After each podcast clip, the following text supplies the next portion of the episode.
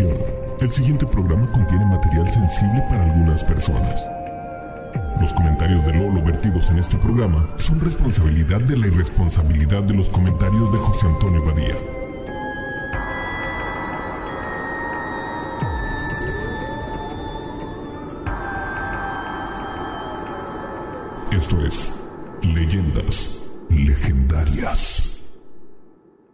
Bienvenidos a Leyendas Legendarias, el podcast en donde cada semana yo, José Antonio Badía, le contaré a Eduardo Espinosa y a un invitado especial casos de crimen real, fenómenos paranormales o eventos históricos tan peculiares, notorios y fantásticos que se ganaron el título de Leyendas Legendarias.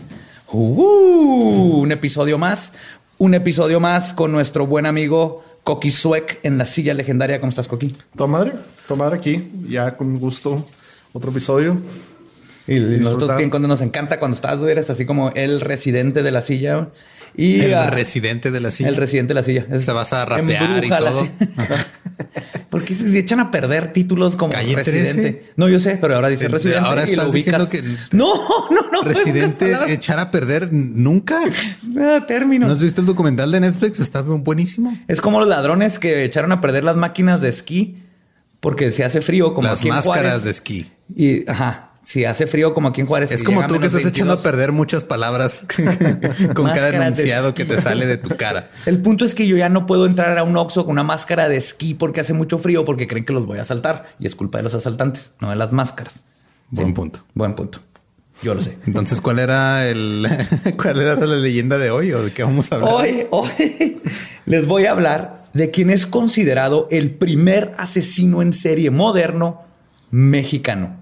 Moderno, como dicen las tías. Moderno. Ay, mira, qué asesino tan moderno. Está muy moderno ese güey. Con énfasis en lo mexicano. Porque la historia que les voy a contar solo pudo haber pasado en México. Y después de escuchar la historia se acordarán más del asesino que del café. Porque les voy a platicar del estrangulador de Tacuba. ¿Café Tacuba la banda o Café Tacuba el café del que se está... del que se robaron el nombre los de la banda? Pues lo, la banda y bueno, no sé, la banda empezó en Tacuba. El estrangulador vivía en Tacuba. Café Tacuba se llama Café Tacuba por Pues culpa de un lugar que se llamaba Café Tacuba, según Que ha de estar internet. cerca de donde el estrangulador de Tacuba cazaba a sus víctimas. Pues ahora cuando escuchen Café Tacuba se van a acordar del asesino de Tacuba. Gregorio Cárdenas Hernández, también conocido como Goyo o Goyito, nació en Córdoba, Veracruz en 1915. Goyito. El Ay, Goyito. Mira, Goyito el asesino. ¿Qué hiciste, Ay, quién mataste, Goyito, güey, ¿a quién chiquitito? mataste? Ay, Ay, Goyito, no, no puedo, no puedo estar enojado contigo, Goyito. Nació en Veracruz en 1915 y era el menor de 10 hermanos. Su madre, doña Vicenta Hernández, descrita como una mujer dominante que lo reprimió hacia- hasta su adolescencia y que siempre se hace la referencia a que sostuvo una relación enfermiza con Goyo. Así nomás dicen, enfermiza. No sé qué se... Enfermiza- Enfermiza de esas así como de las que son demasiado cercanos con su mamá. Eh, Lujuriosa. sí se ve como que pueda que lo que sí sabemos es que sí O sea, era... lo amamantó hasta los 17. Sí. es todo lo que sabemos. No a propósito. Lo cual creo que lo hace poquito peor. Pues lo describe, su madre lo describe como dócil y obediente, pero algunos de sus compañeros de escuela lo señalaban más bien como un niño bastante tímido y cobarde, pero muy maldoso, pues acostumbraba a dar estiércol oculto en dulces a sus compañeros o quemar el cabello de sus amigas. Pero, a ver, o sea, usaba la... Agarraba el dulce, lo abría, le metía estiércol, lo volvía a pegar y se los daba. O- No se fueron a detalles si era puro estiércol hecho bolita o si inyectaba el chicle con estiércol. No sé, pero hacía ese tipo de cosas. Eso ya necesitas tiempo. Pues los daba así como tamarindo, como pulpas o algo.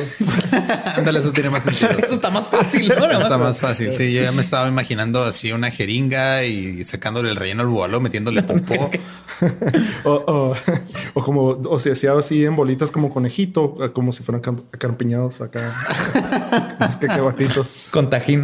yo lo más que llegué a hacer era, era reusar así las envolturas de los chicles y eh, doblarlas como si tuvieran chicle y luego dárselas a los que estaban comiendo en la primaria. Eso está peor o no? Por Porque eso nunca tuve amigos. Eso está peor porque mínimo cuando le das estiércol obtienes algo Tú no les diste nada. Yo les daba la ilusión de la felicidad. Yo lo estaba preparando para la vida en México, José Antonio. Goyito tenía un alto coeficiente intelectual. Yo también. no te voy a, no voy a caer en tu juego.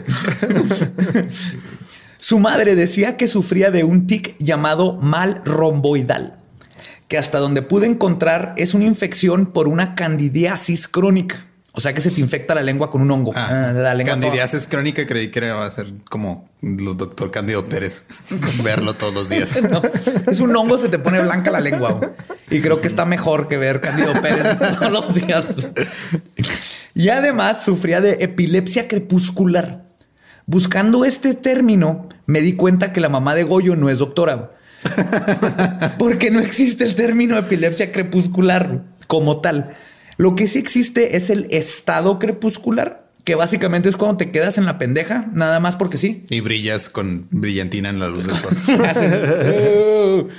y puede ser causado por epilepsia. Y el O por ver la saga de Crepúsculo. Exactamente. La Crepúsculo te puede dar epilepsia y el estado y te crepuscular. Quedas en la pendeja. el término que se usa ahora es la crisis del gran mal o el aura epiléptica es el momento antes de que sea el ataque, cuando se quedan así como catatónicos. A eso se refería la mamá de Goyo, pero como cuando te truena la tacha. Ándale, ya no te truena la tacha. oh, ando bien crepuscular, güey. Ya me, ya me crepusculé. Ando hasta el crepúsculo. Ya me tronó el crepúsculo. Se me gusta. Güey. Pero ninguna de estas cosas son tan importantes para este caso como lo es el, siguiente dato. No sé qué pasó ahí. Eduardo acaba de discutir. ¿Estás bien? Pasó que soy un adulto y se me olvida cómo tomar líquidos. Perdón, ¿en qué estábamos? Que el otro dato no es tan importante como el siguiente. Y para los que nos escuchan regularmente van a saber por qué es tan importante inmediatamente. Resulta que Goyo sufrió de encefalitis en su infancia, lo cual, según el doctor Quiroz Cuarón, padre de la criminología mexicana, quien lo trató por muchos años ya en prisión, dijo que le causó una infección en el sistema nervioso central, destruyendo tejido no reproducible. Entonces la encefalitis es cuando se te inflama el cerebro. Se te itis el, encéfalo. Se te, itis es inflamación. Sí, itis el encéfalo. Pero básicamente lo que voy es que no se acuerdan, pero siempre que hemos hablado de asesinos en serie aquí, un golpe en la cabeza es parte de la, este, lo que McDonald llama una de las muchas cosas que, bueno, son como cuatro cosas, ¿no? Sí, era el, ese golpe en la cabeza, traumas de hacerte pipí, hacerte pipí, eneuresis, eh, al quemar cosas y lastimar animales. Ah, lastimar Torturar animales. Esa es la triada de McDonald's, que no tienes, o sea, es triada porque con tres de esos. ¿Tiene una triada de McDonald's? ¿Era la del cuarto de libra con queso? Ah, Son los arcos. Ese es el combo 3 de McDonald's. El combo 3 es. no, vayan a, no vayan a McDonald's a pedir asesinos en serie. no, por favor. Pues lo que le causó esta, esta encefalitis le causó enuresis o sea que se hacía pipí en la cama hasta sus 18 años. En la triada de McDonald's, de la que hablamos en el episodio El monstruo de Catepec, enuresis es uno de los factores que puede estar presente en la infancia de un posible asesino en serie. Y luego el trauma de la cabeza, y como vamos a ver más adelante, la crueldad a los animales también se va a hacer presente. Solo le falta el provocar incendios. A propósito, que no, no hay datos, pero en esos tiempos. un día llegó, se pegó en la cabeza, le dieron ganas de hacer pipí, se subió pipí en la cama. Porque, porque creyó que estaba en fuego. Dijo, la voy a apagar aquí. Y yo creo lo, de provocar incendios, no hay datos de eso. Pueda que haya pasado, pero ya ves, en, los 1900 era normal que todo se quemara nomás porque sí. Porque todo estaba hecho, todo estaba hecho de madera. Todo estaba en fuego todo el tiempo. Sí, y usaban, y usaban estiércol como concreto. Todo era flamable. Antes todo era flamable, era peligroso. Qué, qué suerte que sobrevivieron todos nuestros ancestros a esta época. Pero todos los síntomas estaban ahí. La cosa es que eran los 1900 y todavía ni siquiera se inventaba el término moderno de asesino serial. Como una pequeña historia, un paréntesis, en 1930 los alemanes usaron el término Serienmörder. Serienmörder. Serienmörder. Para describir a Peter Kurten, uno de sus asesinos en serie. Pero básicamente significa un asesino que mata en serie. Sí, alguien que mata en serie, pero no era un término acuñado. No fue hasta 1900. O sea, no mata en paralelo. No, no más en serie. Ajá. Es más. Chiste para Chingada todos los ingenieros eléctricos que los escuchan. Chingada madre. De nada. Fue en 1974 cuando acuñó por primera vez el agente especial del FBI, Robert Ressler, el término ya de asesino en serie. Que si ven Mindhunter en Netflix, está hermosa, buenísima y de eso se trata exactamente. Cuando empiezan a tratar de ponerle un nombre a esto, porque no se sabía. Porque lo primero es ponerle nombre y luego empezar a ver cómo funciona, ¿no? Es cuando todos los términos que les hemos dicho, así de que es asesino ordenado, desordenado, eh, de por pasión o estas cosas, vienen de todos estos estudios. Vean Mindhunter si no lo han visto. Además de estas patologías que les conté, según el doctor Gonzalo Lafora, que también realizó estudios sobre Goyin, señala evidentes signos patógenos, probablemente hereditarios, del padre de Gregorio, que sufría de caquecas hasta los 31 años. Hay datos que fijan de tipo Nada explosivo. más hasta los 31 años. Nomás hasta los 31 años. al Ah, porque ya- era en 1900, todo el mundo se moría a los 32. A los 33 ya estaba muerto. Sí. Jaquecas constantes. ¿Crudo? Era una. En ese tiempo todo el mundo vivía crudo, yo creo. Porque el alcohol era. Estoy hablando bien mal del pasado, ¿verdad? Era puro alcohol de grano, todo era flamable o inflamable, depende de. Todo era flamable, inflamable. Inflamable. Siempre flamable, nunca inflamable. También dicen que padecía de. Dos de sus hermanas padecían de ataques epilépticos y clasificaban a la abuela Hernández como una personalidad de tipo explosivo en temperamento. O sea, era O sea, una abuela. Era una abuela. Ya ves que antes a todas las mujeres es histérica. De hecho, histero, histerectomía, ¿cómo se llama? Histerectomía. Histerectomía viene la palabra histeria. Sí, de que les, Lo- les están quitando la, histeria. Ajá. Toma, relájese, señora. Déjame le quito el útero. Esa es la histeria. O sea, no mames. O sea, era, ¿cómo era? O sea, hubo un tiempo en el que la ginecología era, ah, sí, te voy a hacer que te vengas para que se te quite lo histérica. Ah, sí. No, O sea, que las, o sea, literal las dedeaban hasta que se les quitaba Sí, lo y, histérica. y lo hacían sin saber que existía el clítoris. Sí. A ver, la gente que es doctora, que nos esté escuchando, acuérdense que esto no, no tenemos ni 100 años que se descubrió el clítoris, que saben que... Bueno, no tenemos ni 50 años que pensaban que si una mujer se subía a un caballo se le iba a caer el útero. Por eso se sentaban de ladito, ¿verdad? Sí. No, no las dejaban participar, participar en Sí, el- carreras. el ma- fue el maratón de Boston en el 60 y algo donde corrió una mujer así en contra de... ¿Cómo se le ocurre? Sí, ¿Cómo se le ocurre correr? Wow. El punto es que la abuela era explosiva. ya nos fuimos por una tangente muy rara. güey. Sí.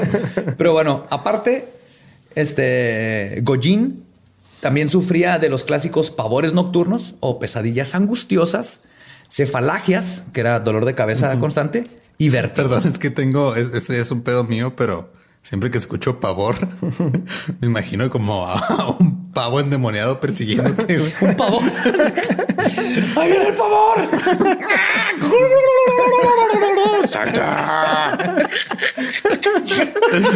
Obviamente, ah, es que yo, yo de niño y cuando descubrí que pavor tenía que ver con miedo, dije, pues, ¿por qué te va a dar miedo un pavo? Obviamente es un pinche pavo Tienen un demoníaco. testículo desinflado en la, en la frente y en el abajo del pico. güey. Están asquerosos. Me haría más miedo un, pavor que Sí, un- pavores nocturnos así, no mames. Yo también mataba gente. Ahora ya casi hago que tú escupas. güey. Ok. Regresando a su infancia, su vida sexual inicia a los 11 años con las manifestaciones narcisistas.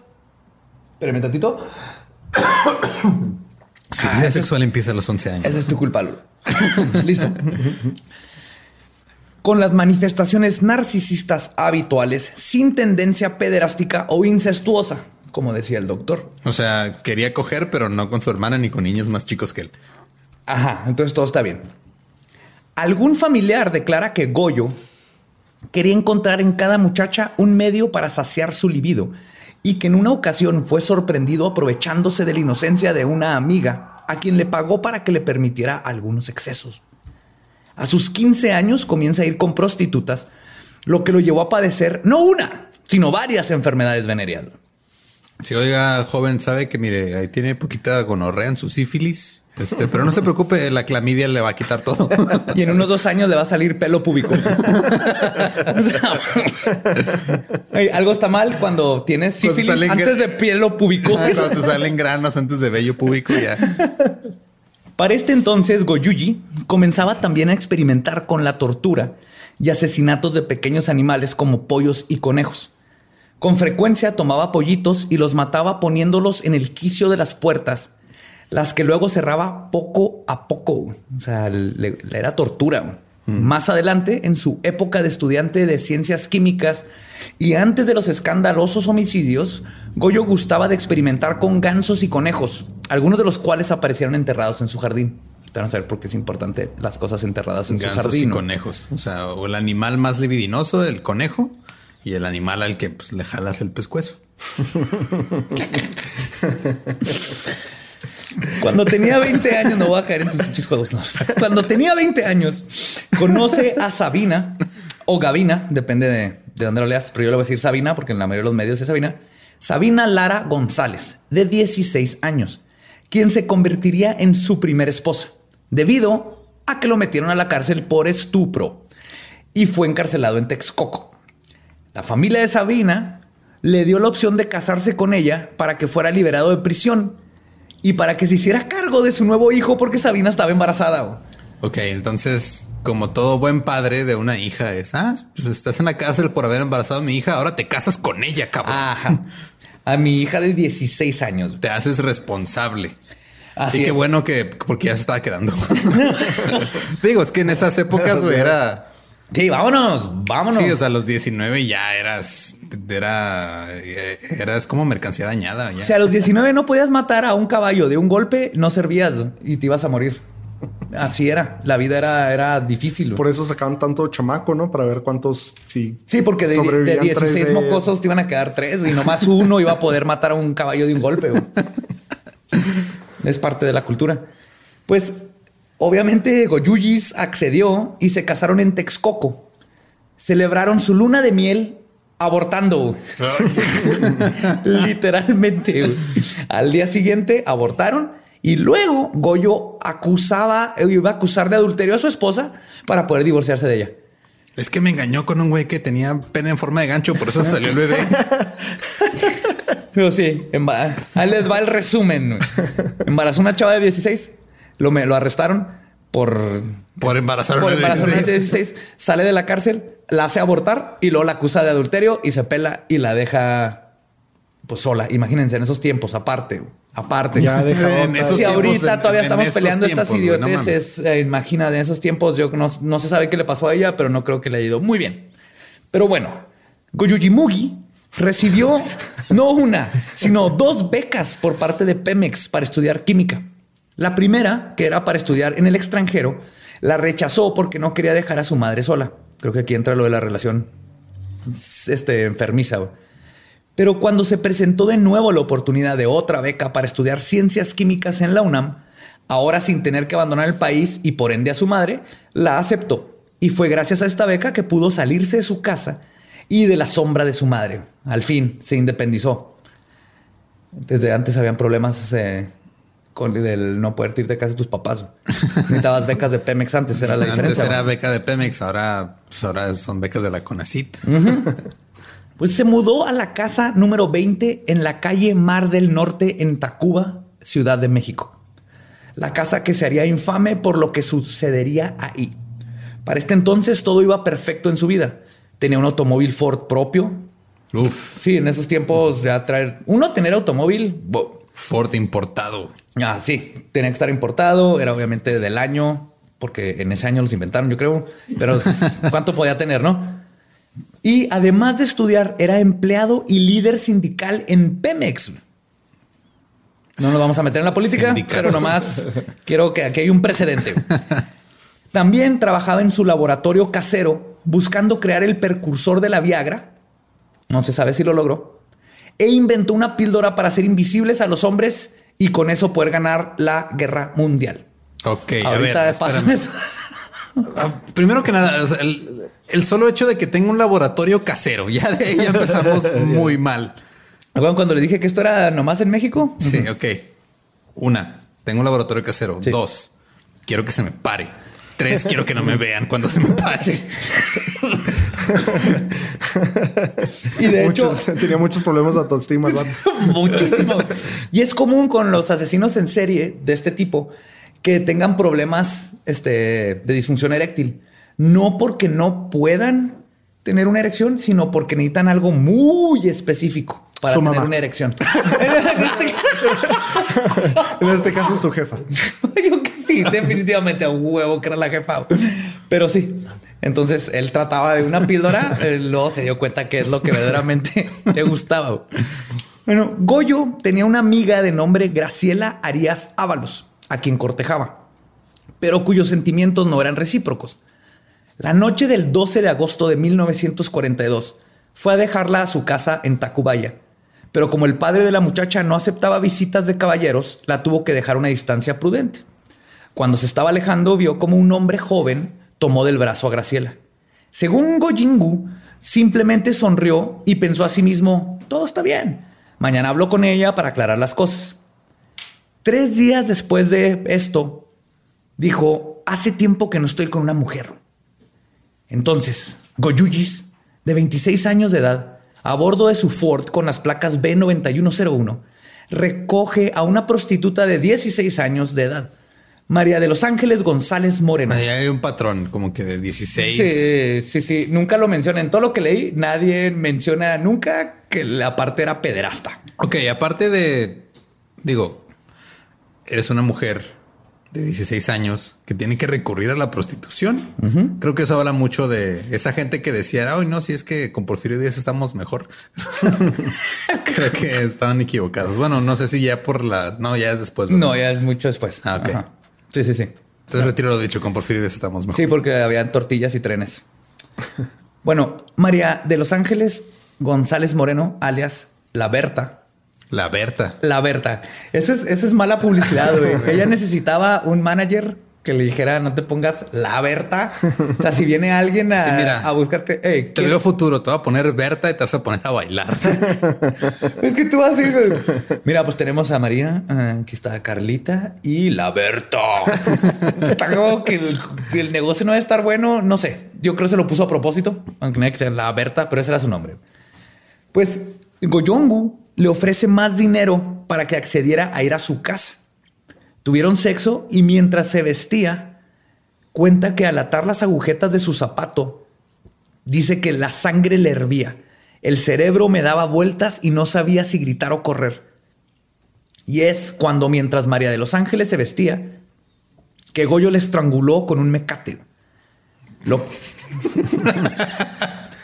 la peor arma que se ha usado en un homicidio en la historia de la humanidad. Deja tú, ¿quién chingos tiene un mecate en su recámara? Es México, todo el mundo tiene un mecate en su recámara. Algo tienes amarrado, ¿eh? A huevo. Está entornado porque está deteniendo el cortinero o para porque una silla que se cae está para la pata, sí, cierto. Sí, error mío. El mecate es la piedra angular. Bueno, es el mecate angular de la sociedad mexicana. es el duct mexicano. Lo que hizo después con su cuerpo depende de la fuente. Se dice que a algunas de sus víctimas le aplicó tintes inyectados en la cara para intentar esconder su identidad. ¿Se acuerdan que tiene un laboratorio personal? Y algunos periodistas adjudican a Goyo declaraciones de que experimentó con procesos de momificación que practicó con sus víctimas. Será un mad scientist, era un científico, loco, de película. la voy a pintar de verde con mucho aceite vegetal. Ajá. para.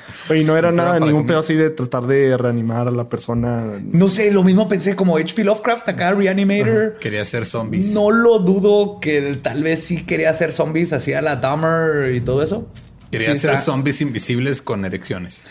que tuvieran erecciones perpetuas para los que cargaran gansos. Lo que sí se sabe es que finalmente tomó a Berta, la envolvió en un impermeable, la arrastró a su patio y la enterró en una fosa de un metro de profundidad. Un metro. Un metro, o sea, aparte huevón, un metro de, eh, eran otros tiempos, vamos a decirlo así. Mientras realizaba, se dijo a sí mismo, mientras realizaba este trabajo, perdón, se dijo a sí mismo, y escuchen esto, y cito, esto es como el gato que ensucia y después tapa la porquería. Esa fue su justificación. un asesino de, con buenos modales. Así es. Así como que, ay, ups, cagué. Entonces tengo que, Tengo que tengo tapar la caquita. Luego- Hablando de una mujer. de voy a 16 tirar años. una maceta porque soy un gato. Ajá. Entonces, quiero que se hagan acordar de todas estas cosas del, del porque es Pero importante. t- también, o sea, como el, como el güey de Catepec, él también solo tuvo víctimas mujeres. Puras mujeres. También. Ay, güey, esos, esos traumas con la mamá están cabrones. Es muy raro. De hecho, es, es raro que un asesino en serie este, heterosexual mate a hombres. Por lo general, tiene que ver mucho con lo sexual en los asesinos en serie. Entonces te vas a ir por tu preferencia sexual. Si eres homosexual, vas a matar como Dahmer. Buscaba hombres homosexuales. Si eres heterosexual, buscas mujeres, porque la gran mayoría de los asesinos en serie tiene que ver con un aspecto sexual. ¿Y si eres furry? Uf. Deja Pues tú, por hay- eso hay- ya no hay- encuentras a tu perro. Hay uno que hay uno que otro de esos cabrones que se ponen tacones. Los- los- Sí, los que cambian. Ajá. No, y luego hay otros que no se trata del sexo, sino del control, como eh, BTK. Y él mataba familias enteras. ¿Cuál era BTK? El Beat Strangle Kill, el este, no me acuerdo el nombre ahorita, pero de bigotito. Si vieron Mindhunter, ahí sale, es el que está rondando por toda la película. Pero él entraba a casas, súper, súper específico. Ah, es el cuidaba que, todo. el que decía que si estaba abierta la puerta era porque era bienvenido o ese era otro. No, ese era otro. Puta madre. BTK, BTK ponía alarmas y entonces checaba las casas desde antes y luego Ah, se ya, tardaba ya, sí días. al- de hecho, una señora que se salvó de pura chiripa porque cuando llegó BTK ya tenía todo, estaba esperándola dentro de su casa con todo y por irse a jugar bingo o algo así se salvó. Pero él lo que necesitaba era el control. O sea, él no le importaba si mataba al papá, al hijo, a la mamá. También de repente violaba, pero A ver, analiza lo que estás diciendo. Perdón, sí, No, de pero- repente violaba. De repente, Me de vez en cuando violaba. Me refiero a que su fin para sacar su ansiedad este, patológica no era lo sexual, era el control, era el, con- el saber que pueda Sí, controlar. ya y si le quedaba una algo de tiempo, si andaba un poquito ahí caliente, pues violaba. Pero pues no era lo que quería, era que él quería nada más matar. Era Una más. pizquita de sal. Sí, es. Tenis. eh, ahorita me acuerdo, pero es tenis. PTK. Entonces este nada más, o sea, fue, mató puras mujeres y esta fue la primera. Puras mujeres y esta es la primera eh, oficial. La primera que sabemos. La primera que sabemos. Y sobre su primer víctima, Goyo relata que no hablamos durante el camino. Nunca supe su nombre. Lo único que recuerdo es que no traía pantaletas. Pues obviamente no le pagas para hablar, güey. Pero sí es, sí es curioso, ¿no? Eh, Escuchar esto de una nación así, no, ni supe quién era, era nomás un pedazo de carne que subía está, al está completamente deshumanizada. Totalmente. Ocho días después, en la madrugada del 23 de agosto, Goyingungis salió a cazar de nuevo y Raquel Martínez León, una prostituta de tan solo 14 años de edad, fue su siguiente víctima. No Se- mames. se- A los 14 años no deberías, no deberías tener la necesidad de prostituirte para vivir. De- deberías estar. no deberías ni siquiera estar pensando en sexo. No, de deberías estar, este, haciéndote trencitas con brillantina. Deberías y- estar practicando pasos de Spice Girls con tus amigas. Bueno, ya es este. ¿Cómo se llaman los coreanos que bailan? eh, ¿Qué no sé. Todos se llaman Lee. Sí, el grupo BTK. BTS, no, BTS. No, BTS. Sí, IBS, no, IBS Oh. es el. Bueno, deberías de estar practicando movimientos de K-pop a los 14. Ay, ah, pinche México. A ver. Ok. La subió a su automóvil, la llevó a la casa. Después de tener relaciones, Raquel se encontraba admirando la gran colección de libros que tenía Goyo. Eran puros ah, libros de pintar.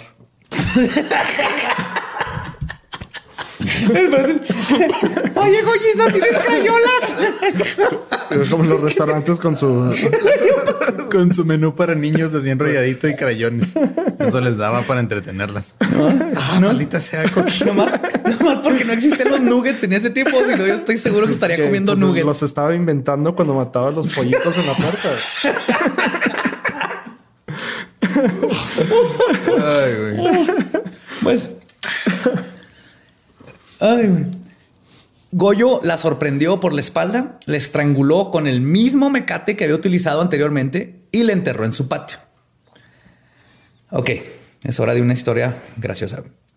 Encontré en varias fuentes que al parecer la chica que fue identificada originalmente como Raquel González León apareció viva meses después, Para entonces, su hermano había muerto de un infarto al enterarse de su muerte original y la verdadera víctima había sido enterrada con su nombre. Así que la segunda víctima de Goyo, técnicamente no sabemos quién fue, porque la confundieron y está enterrada con el nombre de una persona que no se murió y que está viva. Ah, mira qué gracioso. Súper gracioso. sí, es, lo más gracioso que se llama Burocracia Mexicana, 1900. Pues, ahí tengo un libro de este, las bases de la comedia, te lo presto si quieres, para que aprendas qué es gracioso. Porque encontrar un cuerpo de una persona después de que se murió su hermano, creyendo que era su hermana, no es gracioso. Depende de tu ángulo en la vida. En algunos asesinos en serie se presenta el caso en donde su necesidad de matar se vuelve cada vez más intensa y sus tiempos de enfriamiento entre asesinato y asesinato se acortan. Y es precisamente lo que sucedió con Goyo. De hecho, una forma que se define un asesino en serie es alguien que mata con tiempos de enfriamiento entre asesinato es lo que lo separa de un asesino en masa, ¿no? Alguien que llega al... Que nada más llega y mata un chingo. Un chorro al mismo tiempo, como todos los, de las escuelas en Estados Unidos. Esos son en masa, no es en serie. no es la cantidad, es el no, No generalices, no nada más pasa en las escuelas. Bueno, sí, ya. malls, en el baño, en iglesias, sí, tienen un problema muy grande allá. La cosa es que se empieza a cortar este periodo de enfriamiento con Goyis Seis días después de su segunda víctima, salió a buscar su tercera. La noche del 29 de agosto, con su mismo modus operandi, dio con Rosa Reyes Quirós, también menor de edad, la llevó a su casa, pero al arribar a esta, Rosa la vio descuidada. Estaban los libros tirados, polvo por todos lados. Obviamente Goyonkis estaba mostrando señales de ansiedad y paranoia. Estaba descuidando su entorno y Rosa supo que algo no estaba bien. Pretendió estar interesada en el laboratorio de química como una forma de ganar tiempo y tal vez no tener sexo con su cliente. Entonces empezó así como que, ay, qué padre, mira tus libros de colorear y todas estas ah, cosas. Tú sabes. Déjame pinto, déjame pinto unos protones. Pero, igual que las demás, tristemente, al darle la espalda a Goya, este la estranguló. Ah, claro, Igual, porque ya era. Con el mismo mecate. ¿Y qué creen? ¿Qué? Necrofilia. Perdón.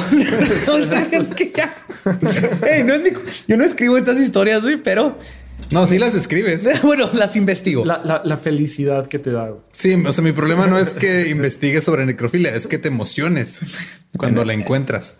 Creo que es parte ya del... No, no, la podemos escapar. Creo que este, este podcast le enseñó a la gente que es... ha pasado más de lo que queremos, queremos creer. Este podcast le está enseñando a la gente que si mueres virgen es probable que no te mantengas virgen después de la muerte. La necrofilia es normal, gente. es normal, dije, es más común de lo que creíamos. una cosa es que sea común, otra cosa es que sea normal. Son dos conceptos muy distintos. Más común. Ajá. Bueno, abusó de su cadáver que en otras fuentes apunta que es posible que haya hecho esto con todos los cuerpos anteriores que tiene. Pueda que sí, pueda que no, pero sabemos que en este exactamente, tal vez fue su primera vez con experimentando con esto, tal vez no, pero aquí sucedió. Sucedió, ya incursionó en la necrofilia. Pero es que digo, o sea, si te ves en esa situación, dices, pues ya estoy aquí, ¿no? pues Gojingis ya tiene todo, así pederasta, ching, necrofilia, ching, el eneuresis, ching todo, todo. Ah, madre abusiva, ching, todo. Su excursión homicida. es el, mejor partido de los asesinos en serie. Su excursión. Ay, amiga, conocí a un asesino que tiene, todo. Todo, güey. O sea, es necrofiliaco, güey, y pederasta, estrangulador. y es del sindicato de Pemex, güey. Y, manejo, y manejo un Ford. Su excursión homicida seguiría en aceleración. Tan solo cuatro días después de es que eso no es una excursión. Una excursión es salir a caminar entre, el cerro, ver los diferentes tipos de flores, ver pájaros que nunca has visto. Eso es una excursión. Escoger una mujer de edad menor de edad que vas a estrangular es parte de. Ese es su hobby. Eso es, un entretenimiento. Hay gente que identifica pájaros. Este vato mataba mujeres. Ok. Qué bueno que, que, que, lo vean como es. Porque Tan solo cuatro días después de asesinar a Raquel, un 2 de septiembre, Goyo buscó a Graciela Arias Ábalos. ¿Se acuerdan Su de ella? crush. Su crush. La invitó a comerse un sándwich en el trocadero. Sí, y lo dejó en visto. o sea, le- Oye, en, el en WhatsApp- ese tiempo se, com- se com- se comunicaban por telegramas y le regresó el telegrama con dos palomitas azules y ya sin respuesta. ¿Cuál encuentro casi quién sabe cuántas mujeres no se han salvado de imbéciles como este gracias al dejar en visto? Ajá. WhatsApp salvando vidas. Pues el trocadero. Y arruinando matrimonios. no sé, todavía existe el trocadero. Si sí, mándenos ahí un mensajito porque la invita a comer ahí. Después le ofreció llevarla a su casa y ya fuera de esta, antes de que Graciela se bajara del auto, Goyungis decidió declararle su amor. Cuando fue rechazado, intentó besarla y Graciela le propinó una bien merecida bofetada. Pues no es no, pendejo. Exactamente. Esto hizo enojar tanto a Goyo y aquí varían los reportes. Unos dicen que arrancó la manija de la puerta del carro y empezó a golpear a Graciela en la cabeza con ella hasta que la mató. Otro reporte dice que sacó un mecate del pasamanos del carro O sea, y le estranguló. mecates por todos lados. Ella, o sea, era hace mucho, pero ya habían mecates este, portables, portátiles. Portátiles. Ajá. Mecates para tu carro, mecates para tu bici. Lo que sí es seguro es que él asesinó en el carro. Y después de tomarse un- Coche, Badía. Coche. O auto. Recuerda Sí, que cierto. tenemos gente que nos escucha en otros lados. Discúlpenme, el Y coche. Carro es un anglicismo, es un pochismo. Y cada vez que decimos Coche. carro se le cae una pluma de Quetzalcoatl. Entonces hay que honrar a nuestros dioses. Pero luego se- no nos podemos confundir con tiró el coche en el coche. No sé, pero voy a decir coche. Ok. La coche, nave. La nave. La no, nave. no, tampoco te vayas tan para allá, güey. No mames.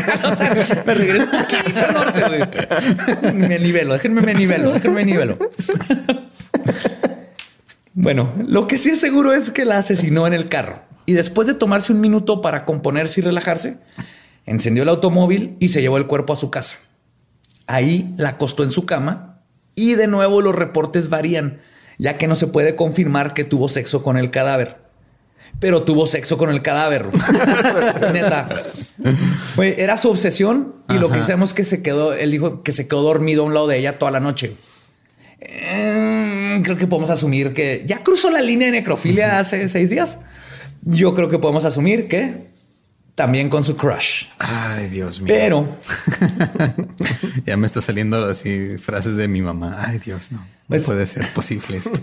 aproximadamente a las 3 de la mañana salió a su patio para enterrarla junto con los otros tres cuerpos. Ma- Al- ¿Cuánto es el ancho de un cuerpo más o menos? Porque si nada más enterró a un metro y luego, o sea, nada más caben como dos y medio, ¿no? Sí. en un metro de profundidad. De hecho, ahí cuando vean las fotos, salen los dedos de los pies. Ni si- no están bien enterrados. De volada se fue a la tierra y hizo todo su trabajo mal. Es que era químico, no O sea, era tú- ingeniero. güey. ¿Cómo lo hubieras hecho tú, güey? es que siempre te, te molestas por cosas bien raras, güey. A ver. si no, yo hubiera matado a esas mujeres, yo lo vi. yo lo- Lo hubiera hecho con cariño y Con ese cachito de sacato hubieras hecho maravillas. güey.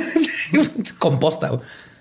Bueno, al querer enterrar a Graciela, se dio cuenta que ya no tenía espacio. Así que tuvo que amarrarla por falta de mejor término y lo voy a decir como se dice coloquialmente, como puerco. Ya ven cómo es hogtied, se dice en inglés. Si te amarran como que puerco. las muñecas y los tobillos por la parte de la espalda y quedas así como doblado. Entonces, así le enterró. Te amarran como puerco, te quitan espacio. tus 50 mil pesos y así es la vida en México. Goyo, al parecer, aquí se dio cuenta que había cometido un error muy grande. Perdió el control y se desvió de su modus operandi de un asesino ordenado. Que era ordenado. Planeaba, agarraba mujeres prostitutas que sabía que nadie iba a buscar, se las llevaba a su casa donde iba a tener privacidad para hacer lo que quisiera y luego poderlas enterrar. Entonces Fue Es el cambio que, de, ver, del o sea- control a pasión. ¿no? Algo así, supongo. Preguntémosle al experto. A ver, Sí. experto. Sí, sí, sí. Le, le- le- tronó cuando, cuando le dijo que no, le ganó la parte animal y perdió ese control que de- define a su estilo de asesino en serio. Por eso está muy raro, por eso cambió todo, por eso fue y la puso en la cama y se durmió a un lado de ella, hizo todas estas cosas porque ya no era su, su camino que él conocía. Aparte, o sea, eso de que el hecho de que sepas que si vas por una sexo servidora, nadie la va a buscar, de ahí este, estamos mal. O sea, porque se trata, es un problema que hasta la fecha sigue. O sea, sigue pasando, como no es legal, tienen que vivir en, un ambiente justo así. Si tú ves todos los reportes, especialmente en Estados Unidos, el, yo creo el 90% de los asesinos en serie atacan a prostitutas. Y no es porque quiera una prostituta, sino porque son vulnerables a todo esto. No solo porque son fáciles de conseguir en el sentido de ahí está y la puedo llevar a mi casa, la puedo llevar a un terreno. ¿Qué tan fáciles son de conseguir? Digo, pregunto nomás por, por pues nomás es, disculpe, bella dama, tengo un dinero aquí y quiero poner mi pene adentro de su vagina. pero pues, asumo que algo así funciona. El, el, pues a huevo tiene que ver el equivalente de, Craigslist, ¿no? Ya ves que en Craigslist ha sido un pedo enorme. Este que tenían ellas tenían algún portal, ¿no? de ahí si alguien sabe de un portal. Este, no, no se crea, no. El punto es ese, es que otra vez, o sea, hay cosas que se pueden corregir para evitar que pasen tragedias y no para, para, proteger esta, a, esta gente. Sé que no es el tema, pero ya que lo estamos hablando, es una pendejada vil que sea ilegal hacer lo que quieras como adulto con tu cuerpo, ¿no? O sea, que tú quieras cobrar por tu cuerpo y que todavía lo veamos como que y, es, y es este hipócrita que ves pornografía donde hay una actriz que le están pagando por tener sexo, pero a la hora de que lo pasas a una prostituta es de uh, no, guácala, hay que arrestarla y eh, ya hay que quitar eso, hay que protegerlas. Es otro negocio como cualquier otro. Es como ser modelo, nomás que le das un paso más. Ella se dedica, de hecho, a hacer cosas más chidas que una modelo que le paguen bien, que tenga prestaciones, que tenga seguro, que tenga el doctor. hay países, hay países y hay ciudades en Estados Unidos. Bueno, hay países como Holanda donde es legal. Este, y, ahí sabes cuántas prostitutas han matado asesinos en serie.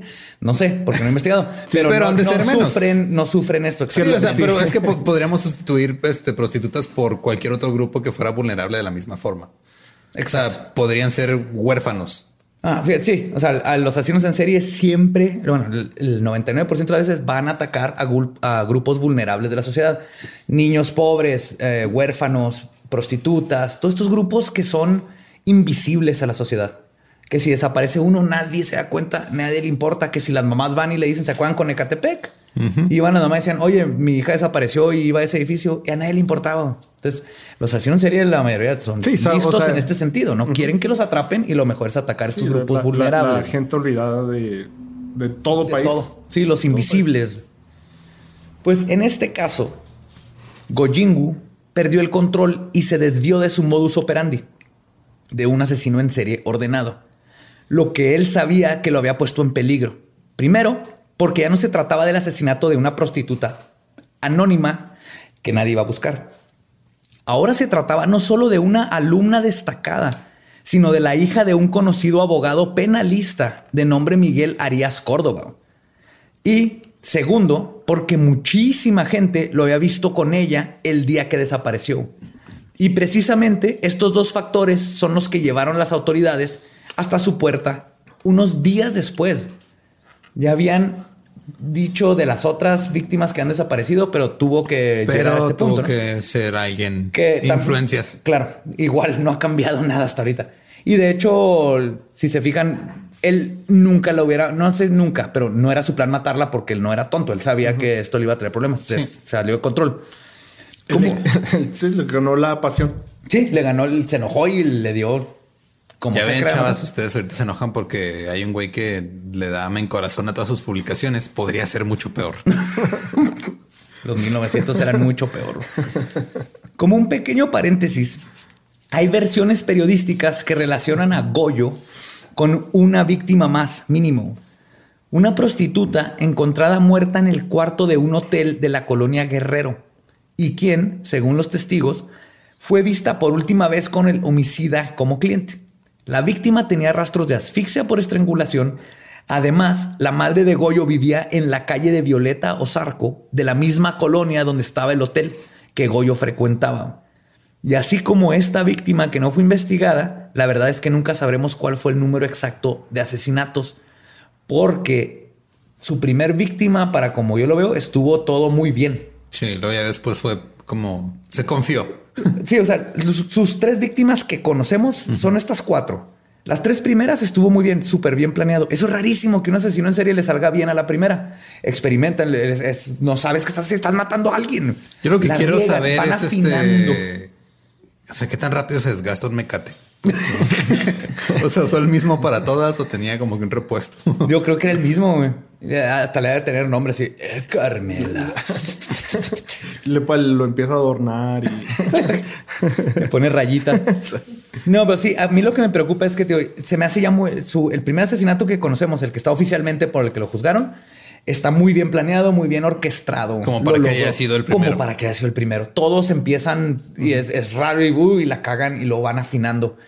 Y sabemos que hay este, que a fuerzas que fue él y no lo, no lo acusaron. Entonces, quién sabe cuántos hubo donde fue afinando su asesinato y su modus operandi. Ok. Pues Goyo, sabiendo que su tiempo estaba marcado, fue con su madre y la convenció de que no se sentía bien y necesitaba entrar a un hospital psiquiátrico. Su madre accedió y el 7 de septiembre Goyo ingresó al hospital psiquiátrico del doctor Oneto Berenque, que está ubicado en la calle Primavera en Tacubaya, explicando a los doctores que necesitaba cuidados porque había perdido completamente la razón. Un día después llegó al hospital el subjefe de servicios secretos, Simón Estrada Iglesias, alias El Gallo, o Rochita, depende de si era su amigo o no. Todos los... Todos los policías tienen que tener apodo antes. Bueno, los policías de alto rango. Llegó a interrogar a Goyo sobre el asesinato, ya que no fue difícil dar con su nombre en la investigación, porque como mencioné, muchos testigos declararon que la última vez que lo habían visto a Graciela era con Goyungus. Entonces, el gallo entró al cuarto de Goyo y cuando le preguntó, ¿sabes por qué estoy aquí? Goyo le contestó, ¿ves esta píldora? Mientras sostenía un pedazo de gis en su mano. Yo puedo hacer píldoras que hacen que los hombres se hagan invisibles y que podrían ganar la guerra. Y además, si quería, me la podría tomar ahorita mismo, hacerme invisible y escaparme. Pero no quiero. Pero no lo voy a hacer. Porque esto es un gis. Mis píldoras están allá. Y, y, obviamente, como es México, con eso le bastó para salvarse. no, no, no. De hecho, en solo unos minutos de interrogatorio, el subjefe, el gallo, este, le estuvo diciendo, fuiste tú. Y en minutos, Goya confesó que había matado a Graciela y que la había enterrado en el patio de su casa. No batallaron nada. Sigue siendo un imbécil, cobarde, sin huevos, pues de lo peor, como clásico asesino en serie. Es particular. Tiene cadáveres como los demás. Mal enterrado. y un ganso o dos. Bueno, cuando llegan al patio de Goyo, lo primero que ven es un pie que sale de la tierra. Ahí está la foto, te ve el pie así, medio pie. Ni siquiera estaban bien enterrados los cuerpos, como les contaba. Y la policía se lleva la sorpresa de que no había uno, sino cuatro cadáveres en total en ese patio. Arrestan formalmente a Goyo y aquí es donde la historia se pone extra mexicana. Arriba, arriba, México. Antes de esto, el caso es básicamente muy paralelo a muchísimos casos de asesinos en serie. Pero ahora sí prepárense, porque esta historia va a ir subiendo de nivel de mexicanidad hasta que lleguemos a 11, porque lo que sigue nada más en México lindo y querido. Lo primero que pasa es que al llegar a la delegación, el ahora homicida bajo arresto quitó al encargado de tomar las declaraciones porque se tardaba mucho escribiendo y presumiendo su desarrollada capacidad como mecanógrafo, se puso a redactar él mismo su propia declaración, güey. Matea. Dos, muy... A ver, quítate, güey. A ver. Tomen. Para los chavitos que nos están viendo aquí, antes se usaban unas máquinas de fierro que pesaban como tres toneladas y le picabas a teclas y salió un papel y si la regabas no había backspace. No había backspace. Creo que eso es importante de... Sí. Y vio a un güey tecleando con un dedo, los dos dedos. Con los dos dedos. Más. Y él fue así que quítate. Pues desde ahí vamos a empezar. Aceptó todos los cargos de asesinar a las cuatro mujeres en su contra, pero años después negaría su propia confesión diciendo que todo fue un complot orquestado por sus enemigos dentro del sindicato petrolero. México no cambia. Ah, Pemex. Complots y Pemex y todo. Esto es un complot. no maté a esas muchachitas. No me sale AMLO, perdón por eso. Yo no estaba imitando a AMLO, no sé de qué hablas. Toda su defensa la basaba en que estaba loco y que no se acordaba de los crímenes. Pero, mientras esto sucedía, en su casa los detectives, quienes investigaban la escena del crimen, encontraron un diario con descripciones de lo ocurrido. Escrito con crayones. Dibujitos. Esto parece un perrito con una casita roja. Snoopy. Tenía descripciones de lo ocurrido. Por ejemplo, y cito. Esto escribió Goyongu. El 2 de septiembre se consumó la muerte de Gracielita. Yo tengo la culpa de ello. Yo la maté. He tenido que echarme la responsabilidad que me corresponde así como las de otras personas desconocidas a mí. Escondía los cadáveres porque en cada caso tenía la conciencia de haber cometido un delito. O sea, aquí ya está diciendo que sabe perfectamente. yo fui, sé lo que hice. O sea, aquí no y se como vale. No existe Twitter, tengo que escribirlo en un diario. Y aquí ya toda, toda tu defensa de estoy loco se cae. También describía en su diario que algunas veces violaba los cadáveres de las mujeres. Algunas veces. Algunas veces. De vez en cuando. Y describía que tenía una dificultad sexual y que buscaba un remedio para ella. Y que en su jardín enterró el cadáver de un ganso y un conejo, en los que narró haber probado sustancias con las que dio en busca un remedio. Misterio resuelto, el ganso murió en busca del Viagra. llegaron y vieron un, pie medio enterrado y luego nada más un, cuello de ganso así súper tieso. Saliendo. Completamente. Y un conejo con las orejas bien paradas. Creo que eso daba más miedo, ¿no? Así hay un cadáver. ¡Ay, güey! ¿Por qué está saliendo una cabeza de ganso del piso, güey? A ver, ah. entonces no. O sea, tenía problemas para. Uh, ¿Cómo le podemos decir? Para Tener, una erección, y tener sexo fuera de cuando sabía no me que puedo poner tieso. Tal vez si pues, el cadáver ya está tieso, a lo mejor me ayuda por la ley de la transferencia. y también encontré una serie de fotos de él vestido de mujer, específicamente como geisha. What? ¿Eso qué tiene que ver? Eso tiene que ver mucho porque por los tiempos y todo esto, desde aquí te puedes dar como una idea de que uno de los problemas es que probablemente era o transexual o homosexual o mínimo tenía alguno de estas tendencias que en esos tiempos eran suficiente para que te hicieran una lobotomía. Y parte de esconder todo esto creo que también no ayudó para nada a todo lo demás para cómo terminó. Volvemos a lo mismo por estar tratando de reprimir cosas, salen por otro lado y andas. Y terminas exactamente, exactamente matando gansos. Acuérdense de de eso que les conté. No quiero, no quiero que olviden el tipo de bestia y animal que es este tipo, porque a lo que vamos a llegar necesito que sigan conmigo en lo asqueroso que es este güey, por más que nos reíamos de él, porque no vamos a reír más. ¿Creerías que en cualquier corte de ley esto sería suficiente para juzgarlo como alguien que está en todos sus sentidos sano y competente y que sabía la diferencia entre el bien y el mal, que es lo que se busca cuando se va a enjuiciar a alguien por un crimen? Pues no, México. No, no, no, no, Tener escrito hice algo malo y estoy consciente de ello no, no funciona en México. No, tener escrito maté a Gracielita y a las otras tipas y luego tuve sexo con ellas cuando estaban muertas y le di una erección a un ganso. No es suficiente para ser culpable. Le dictaron auto de formal prisión y entró al Palacio Negro de Lecumberri, al pabellón de los enfermos mentales.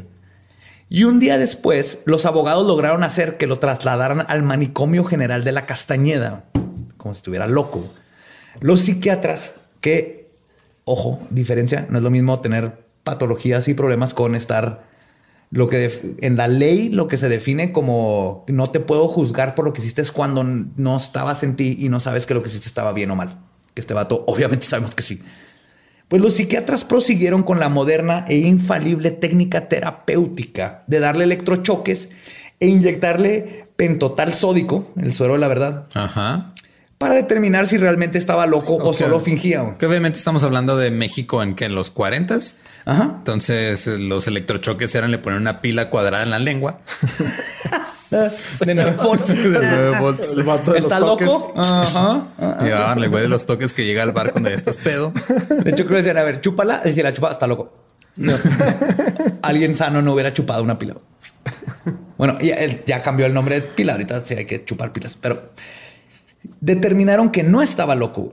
Durante su tiempo de estancia en el manicomio se menciona que durante su breve paso por la Castañeda acostumbraba a mantener relaciones amorosas con el personal femenino que ahí laboraba. Empezó a asistir a las clases de psiquiatría que ofrecía el director del manicomio. Entraba a la biblioteca sin problemas, recibía visitas familiares e incluso se iba al cine con algunas amigas. Ah, mira. ¿Por qué dan clases de psiquiatría en un hospital? Ah, y dejan que entre uno de los que está ahí como buscando su defensa, asesino de mujeres, y luego lo dejan salir con otras mujeres ahí. Sí, tú vete al cine un ratito, no pasa nada. De seguro iban el miércoles de dos por uno, ¿no? Para, guardar una, lanita. Goyito era ante todo un hombre muy pragmático. Ah, claro. Un mexicano old school, all the way. Pero sus privilegios en el manicomio se acabaron después de dos años de estar ahí porque un día decidió tomarse unas vacaciones y se escapó. se fue a Oaxaca donde se convirtió en maestro rural. No mames. Por un rato. Cuando fue reaprendido, alegó que no se había escapado, sino que había tomado un sabático. Así como que nomás me fui un rato, ya me tocaba, pues tú sabes, ir a ver acá, el conocer el país. A meterme a ayahuasca, Oaxaca. A, conocerme a mí mismo, tú sabes, güey. Está chida la pinche ayahuasca, güey. La paciencia de las autoridades habían terminado decidieron que ya había tenido suficientes libertades el Goyungu. O sea, después de dos años de haberlo dejado ir al cine mientras estaba internado en un Ahora sí, psiquiátrico. ¿Te fuiste a ser maestro rural? No mames, cabrón, pichicente. ¿Cómo te atreves a educar a la gente del pueblo? Vente para acá. Y ahora sí, el 22 de diciembre de 1948 lo metieron de nuevo a la cárcel de Lecumberri. Lecumberri. Lecumberri suena como un cereal. Lecumberri, ajá, yo me comería Lecumberri con... Nuevo Lecumberri con malvaviscos. Busca tu premio del estrangulador adentro. sí, Con mecatito. Ahora con más mecatitos. Ahora sí, el estrangulador de Tacuba purgaría la condena que se merece por haber cometido los crímenes que hizo. En Lecumberri, Goyoyuki cursó la carrera de Derecho logró reunir más de 200 libros sobre la materia que su madre le regalaba y que tenía en su celda. Su estos, madre. Estos ya no eran de colorear entonces. No, estos eran de para aprender leyes. Ahí eran de esos libros aburridos que tienen puras palabras. Ah, se cuenta. Ya no tienen dibujitos. Su madre también le llevó un órgano en el que demostraba su talento y habilidad como pianista, interpretando noches enteras clásicos de Bach, Liszt, Mozart y Brahms. Y estoy seguro que él sí lo pronunciaba bien. Él decía Bach, no Bach. Dije Bach, ¿verdad? Bach, Bach, Bach. Bach, Liszt, Mozart y Brahms. Acuérdense que estas noches donde interpretaba era en la cárcel. Una de esas canciones es de uno de esos artistas. Tenía que seguir conquistando a, Así es. a las trabajadoras. Se, se convirtió en litigante y ayudaba a otros presos con sus problemas legales. Aparte de las leyes y la música, otra de sus pasiones era la pintura.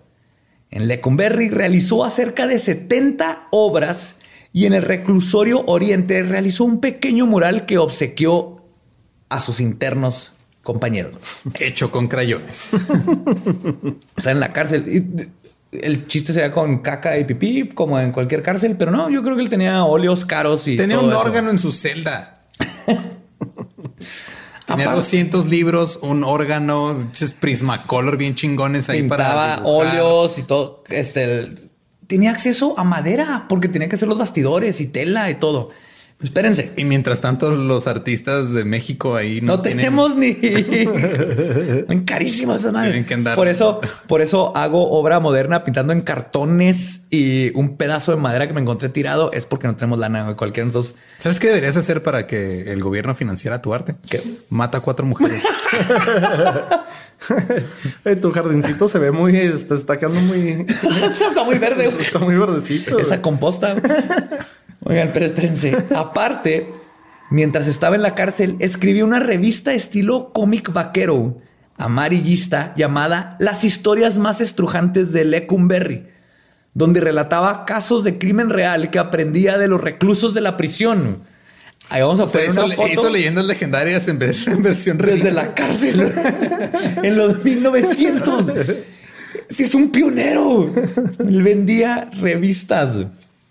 Además, fue en prisión donde conoció a su segunda esposa, Gerarda Valdés de Cárdenas, que era vecina del mismo, de él mismo cuando vivía en las calles de Violeta en la colonia Guerrero. ¿Cómo la conoció? La conoció cuando era más joven, antes de irse a Tacuba. Ah, y luego, y luego ella fue a buscarlo a la cárcel porque se convirtió en, así como Ted Bundy, que cuando lo metieron y que le llegaron un chorro de chavas y que se querían casar con él y ha pasado con Manson y todos. Sí. Esta es de las primeras serial killer junkies roadie. Esta Gerarda. Gerarda. Gerarda. Con Gerarda. ¿Pre o post enfermedades venéreas? Post. según, según lo que leí, se curó de todo. Ah, claro, sí. Claro. Dudoso que en los 1900 todavía curaran ciertas cosas, pero bueno. Pues él, de seguro él se curaba solo. era químico y hacía Viagra. Y tenía gansos. Pues con Gerarda tuvo cuatro hijos: Guadalupe, Marco Antonio, Julio César y Gustavo. Julio César. Julio César y Gustavo. Familia que mantuvo desde la cárcel, gracias a sus prácticas de litigante, las regalías de los cinco libros que escribió y lo que se ganaba de una tiendita que instaló adentro del penal. A ver, tantas familias que no tienen que comer porque el salario mínimo está de la verga. y un cabrón pone una tienda dentro de una cárcel y escribe cinco libros y mantiene a cuatro hijos y una segunda esposa. Empezando franquicias. Y compró casa. y que eran otros tiempos. Ahorita en estos tiempos está más difícil comprar una casa. Pero en esos tiempos desde la cárcel podías comprar. quién sabe. Entonces, tal vez en vez de ser freelancer debería estar en la cárcel vendiendo dulces, güey, y cigarros. y ya tendría casa propia. Durante todo este tiempo, el abogado Salvador Salmerón seguía trabajando para lograr la liberación de Goyo. Sus psiquiatras analizaban su caso para saber si era o no culpable de sus actos. Uno de los análisis profundos fue el que hizo el alienista español Gonzalo Lafora, antes decían alienista, alienista a lo que ahora le dirían un profiler o alguien que busca los perfiles porque creían que estabas alienado del mundo cuando tenías problemas mentales. Sí, que estabas como separado de separado de separado de todo. El, que investigó a Jack el Destripador era un alienista, no era todavía un detective o profiler o como los conocemos ahorita. Gonzalo Lafora cuenta cómo Goyumbis le contó de un sueño donde le presentaban un cadáver para que lo identificara, pero que al momento de destaparlo no había cuerpo y durante todo el tiempo sentía un calor en la piel, como si apuntaran una luz en su cara. Gonzalo nos dice que el significado de este sueño es el siguiente. Este proceso onírico es una negación de los hechos. Espérate, es español, Pero para que los somos psicoanalistas, eso no estuvo español. Ay, güey, no, ya. El rubor de la cara representa el ocultamiento de la una homosexualidad latente. Hmm. ¿Eh? Eso y la ropa por eso ya no hay alienistas. Sí, pero, pero que, que, de un sueño donde se le pone roja la cara lo saque es homosexual latente. Ah, se te pone roja la cara cuando sueñas, sabes que te gusta el pito. Sí, sí. y aparte lo manejan como una enfermedad todavía en esos tiempos. Pero es que los españoles también, digo. Sí, Saludos a las cuatro personas que nos escuchan en España. Sí, los este, amamos. A ustedes sí, a los demás no mamen. Perdón por Escúchenos para empezarlos a amar. Oye, hombre, lo intenté, pero no me salió. No es mi culpa. Y aún con esto y cosas como estas, duró, perdón, aún con esto y cosas como que duró semanas de rodillas cuando se enteró que la muerte, que su madre había muerto, o que se quedaba parado desnudo en su celda cuando alguien iba a visitarlo, así nomás viéndolo, ¿no? Con el silencio de los inocentes, pero en encuerado. Imagínense a... a... ver, ok, en su defensa se tomó una píldora para hacerlo invisible, güey. Creyó que no estaba ahí. se tenía que quitar la ropa para eres un genio. Porque si trae la ropa, vería la ropa ahí parada. Exacto. ¿De qué es que llega alguien así? Pues no quieres hablar con él porque está encuerado y el vato así que no me puede ver. Ese vato no se ha dado cuenta de esto. Ya se empieza a jalarse. empieza a matar al ganso. Hijo, no, no, no.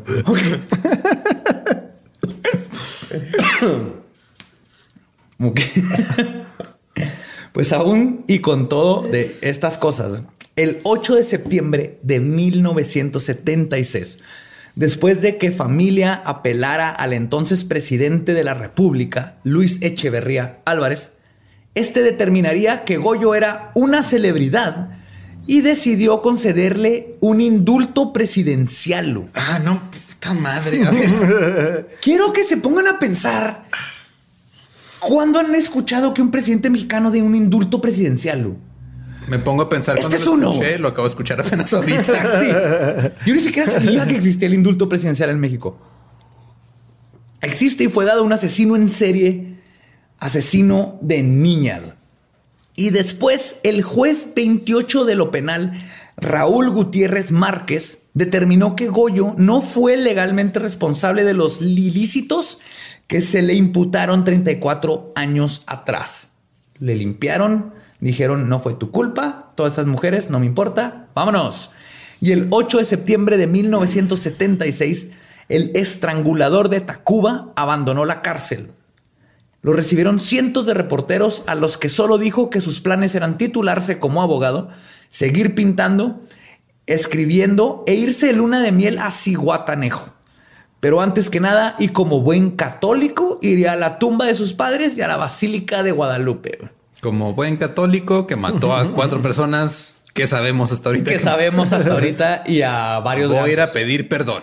Así es. Al cabo, si yo pido perdón, ya no hay pedo. Pero vamos a subirle, te vamos como en nueve de Viva México, ¿no? Vamos a subirle a como diez y medio, güey. A ver. Yo creo que esto ya nos lleva al once, güey. Poco tiempo después, el entonces secretario de Gobernación, Mario Moya Palencia, y el Congreso de la Unión invitaron a Goyo a asistir a la Cámara de Diputados, donde sería presentado junto al doctor Quirós Cuarón como un ejemplo de un criminal que después de varios estudios y tratamiento psicológico podría reincorporarse a la sociedad.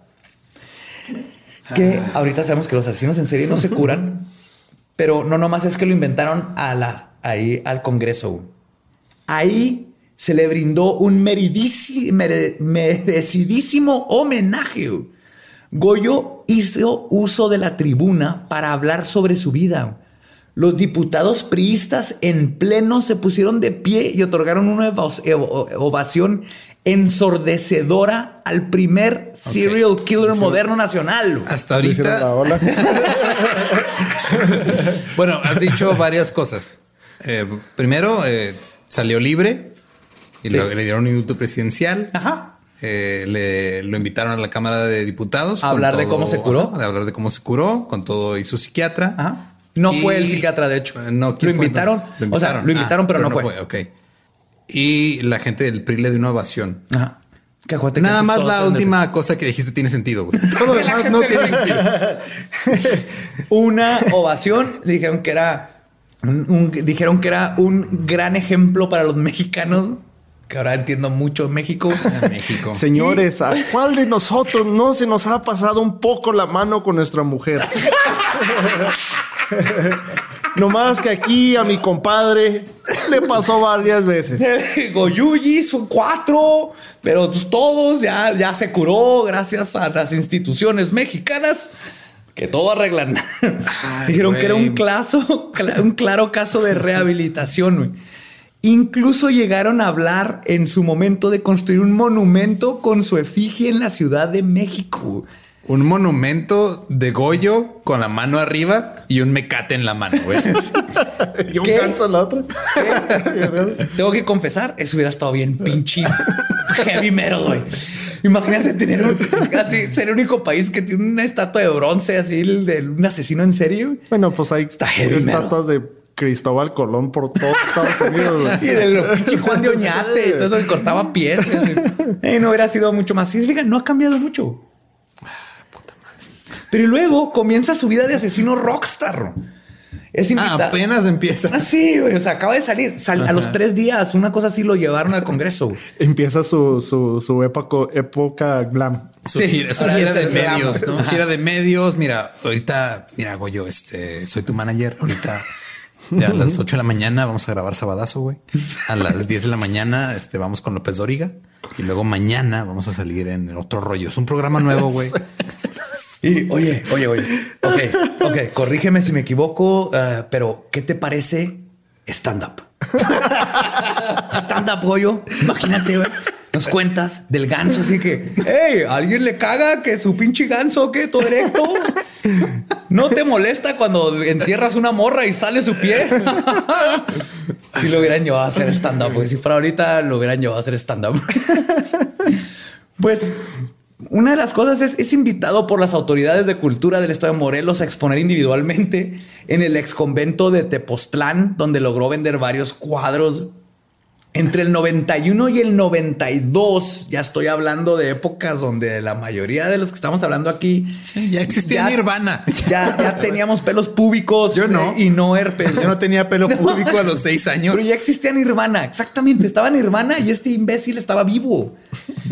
Se montó en el teatro helénico la obra El criminal de Tacuba, cuyo título original era Mar del Norte del dramaturgo Víctor Hugo Rascón Banda. No sé si ubiquen a este Víctor Hugo. Eh, Víctor Hugo Rascón Banda, el que tiene. Tal vez poco conocido en México. El que tiene el teatro más importante aquí en Juárez con su nombre. Pues estaba basada en los hechos ocurridos en 1942. Oh, Mar del Norte, porque esa era la calle donde vivía. Exacto. Ah, mira. qué bonito. Los, qué artístico. muy poético. Muy poético. Y los interrogatorios entre el doctor Cuarón y Goyo Cárdenas. De eso se trataba la obra. El director de esta puesta en escena era Raúl Quintanilla, quien invitó al ensayo general a Goyunguru. Le dijo, Kyle, Goyunguringui pensaba que la obra sería un homenaje al apreciar las escenas de los asesinatos. Obviamente va a pensar que es un homenaje porque el pinche Senado de la República ya le aplaudió. Ahora cree que en arte... Pues él llega y se da cuenta que hay escenas de los asesinatos de mujeres y las referencias hacia su madre y a su propia sexualidad por las fotos de las geishas. Y el Goyogungu, ahora abogado titulado, decide demandar a los productores y escritores de la obra, güey. y les gana y les toma 8 millones de viejos pesos, güey. O sea, nomás quiero que, a ver, llegas y es así de yo hice todo eso, pero yo tengo los derechos porque aparte, parte de lo que le, como ganó es, es mi vida y están lucrando a partir de mis asesinatos. si alguien va a lograr a partir de mis asesinatos es yo. y pueden ver a Goyin en toda su gloria y la gloria de lo horripilante de la producción de los entrevistadores de esos tiempos. En el link en YouTube que vamos a poner en los show notes donde habla de cómo estar en prisión. Lo están invitando a televisoras y sale con su trajecito y su corbatita y habla y están hablando con un vato como si fuera un experto de arquitectura, preguntándole de la cárcel cómo era Lucumberry y hablando de lo horrendo que era Lucumberry y lo mal que estaba el lugar. y, en ningún momento le dicen, Oye, güey, las cuatro morras que mataste. Nunca, güey. O sea, México dijo, ya salió este vato. si fueran tiempos modernos estaríamos hablando del programa de hoy, ¿no? Así de Galilea diciendo, ay, sí, pues mira, acabamos, gracias Chef Pesa por esa receta. Ahora vamos a hablar con este güey que mató a cuatro mujeres. Pero ya se rehabilitó, ya es buena onda. Y nos viene a hablar de yoga. Y ahora lo vamos a subir a esta tirolesa y va a correr contra una caja de tomates. Finalmente, el 2 de agosto de 1999, cuando yo me estaba graduando de prepa. Gregorio Cárdenas Hernández, el Goyo, el estrangulador de Tacuba, el asesino de cuatro mujeres, muere tranquilamente en la Ciudad de México a los 82 años de edad, víctima de padecimientos ocasionados por su avanzada edad. 82 años. 82. Vivió a los 82 con todo el dinero del mundo, sin problemas económicos, manteniendo hijos, esposa, están sus hijos. Y dicen que en México no se puede progresar. si, el asesino en serie pudo. Hay talento, solo falta apoyarlo, definitivamente. que obviamente el gobierno aquí la aplicó bien, apoyó. Les dije que íbamos a, a tirar un Viva México al 11 esto sí, creo que lo puede decir el... No hay otro país donde haya pasado esto. Hay casos como Andrei Chikatilo, que era un asesino en serie en Rusia, que es de los más prolíficos del mundo y eh, se dio gracias a que los comunistas dijeron los asesinos en serie son un producto del capitalismo, entonces no puede haber un asesino en serie y por eso duró tanto. Pero en cuanto lo agarraron, le pusieron una cabeza atrás de la cabeza, una, pistola, una cabeza, de una cabeza atrás de la cabeza que le dijo, te voy a matar. Y luego le pusieron una pistola y lo dispararon. Sí, lo ejecutaron una vez que comprobaron. Nunca había escuchado que un asesino en serie no solo saliera libre, lo declararan culpable, que esté sano, no culpable de sus crímenes y lo llevaran al Senado y le dieran toda la libertad. Ese es Goyo y pasó en el 99, todavía estaba vivo. ¿Está pensionado?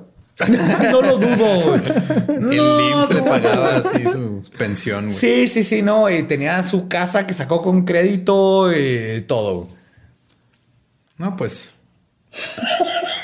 Vamos a brindar por México. Viva México. Vamos a. Por nuestro primer asesino en serie moderno, que fue. Moderno. Llevado a todas las alturas. Espero que les haya gustado. Si alguien fue en el 99, yo me estaba graduando de prepa, pero no tenía idea de nada de esto. Pero si alguien que en esos tiempos estaba en la Ciudad de México, que se acuerde de más datos de este tipo, qué chido si no está la tumba para ir a. O sea, si ese güey siguiera vivo ahorita, sería youtuber, güey. Sí, hubiera llegado a ser youtuber donde hablaría de los, de los problemas de la cárcel de Lecumberri. que de, y que hay que cambiar. videos de cómo pintarse como geisha. sí, Era ahorita competencia Yuya. Güey. No, Yuya, no, te, no, no le llegas al... al nope. Ahora estaría matando mujeres en los, en los números de, vistas en YouTube.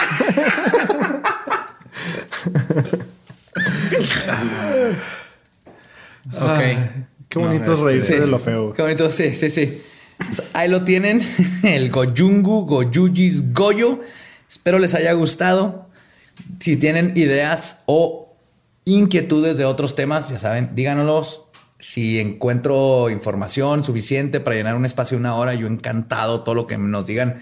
Yo encantado de investigar. Esto me fascina. Entonces, no, no les dé pena mandarlo, por más pequeño que crean que, que, crean que sea. Yo lo, me lo aviento y con suerte te toca que un día lo nombremos aquí que de hecho alguien nos había mencionado a el Goyo en los comments. Ajá, un par de personas. ¿Te acuerdas? Me acuerdo de mínimo dos o tres personas que en los comments o por mensaje nos, estuvieron mencionando. Fue mi, tía Berta, tu tía, hubieron varias personas que lo mencionaron y fue así como, ok, esto está perfecto, quedó, vamos a darle al cine. Entonces, siempre los escuchamos y aunque no se convierte en un programa, son cosas que, hay que se discuten y nos la pasamos padre ahí en las redes. Con que están en este fans legendarios de leyendas legendarias en, Facebook. Ahí se hacen todos los comentarios. En la página leyendaslegendarias.com nos pueden mandar temas. Sí, ahí en la página, porque nos han preguntado, por lo regular las fotos sí las ponemos en Instagram y en, y en Facebook. En los videos, así cuando hay videos sobre algún tema, los subimos ahí a, la página de leyendaslegendarias.com y también los vamos a poner ahí en el grupo de Facebook. Entonces... Entonces ahí está el Goyo, otro asesino más mexicano. Les prometo. El Goyungiyu. Goyuya. El Goyuya. Vamos a. Goyuya sería su nombre de YouTube. ¿verdad? Sí, el Goyuya. Su canal de YouTube será Goyuya. Vamos a aprender cómo no enterrar a una morra en el patio. Mínimo tres metros, babies. Mínimo tres metros. Ay, ya. Lo bueno que Yuya nunca nos va a escuchar ni de pedo. espero. pues ahí está, les pronto. Próximamente cambiar de asesino en serie de mexicanos nomás para sentirnos un poquito mejor de nosotros porque es una vergüenza nacional horrible. Y nos vemos oh, otra vez. Nos escuchamos el próximo miércoles aquí en Leyendas Legendarias.